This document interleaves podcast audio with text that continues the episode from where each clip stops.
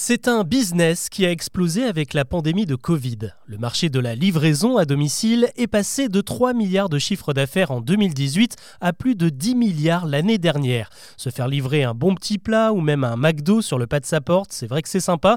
C'est devenu d'ailleurs une habitude pour beaucoup de Français.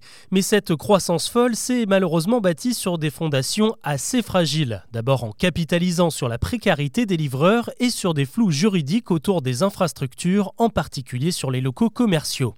Beaucoup d'articles de presse l'ont dénoncé, c'était légèrement le bazar et cette semaine, deux actus nous prouvent que le secteur est désormais obligé de se remettre en ordre. Tout d'abord, l'ensemble des entreprises comme Uber Eats ou Deliveroo viennent de signer un accord qui impose un salaire minimum à leurs livreurs. Jusque-là, ils avaient le statut d'indépendant et ne pouvaient compter que sur leur rapidité d'exécution, la qualité de leur service et la satisfaction des clients pour faire du chiffre. Une situation extrêmement bancale puisqu'une mauvaise note, un chantier sur leur parcours ou même un restaurant fermé pouvait leur faire perdre des courses et donc de l'argent. Désormais, ils bénéficient d'une garantie. Ils seront payés au minimum 11,75 euros de l'heure. Deux livreurs sur 10 étaient en dessous de ce seuil. L'accord prévoit aussi un peu plus de dialogue. Jusqu'à présent, les entreprises pouvaient décider de désactiver le compte d'un livreur sans le prévenir. À partir de maintenant, elles ont l'obligation de l'informer en cas d'incident qui pourrait aboutir à une sanction comme la suppression du compte.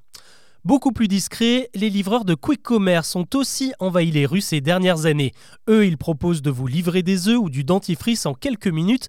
Et pour tenir cette promesse, des entreprises comme Getir ont monté ce que l'on appelle des dark stores, des petits magasins qui gèrent les stocks et approvisionnent les livreurs. Problème, ces locaux se sont invités dans de nombreux quartiers en provoquant la colère des voisins harcelés par le balai incessant des scooters et des vélos. Ces dark stores étaient considérés comme des commerces, mais en septembre dernier, l'État a réagi en les requalifiant comme simples entrepôts, un changement de statut qui laisse la possibilité aux mairies de les interdire.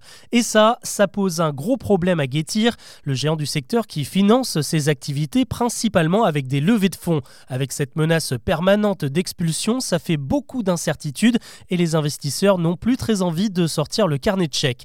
Cette semaine, cette épée de Damoclès a donc poussé Getir à demander un placement en redressement judiciaire en attendant de repenser son modèle économique.